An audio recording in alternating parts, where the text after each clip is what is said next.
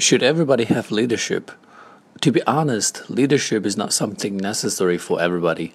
For one thing, we do not need that many shepherds. For example, there's only one president in one country, and what everybody else has to do is to follow his leadership. In fact, having more than enough leaders in one group can result in chaos and unrest in a society. Perhaps learning how to respect and follow is more important than being able to take leading role. Another aspect that we should not neglect is that leadership per se is also something partially innate.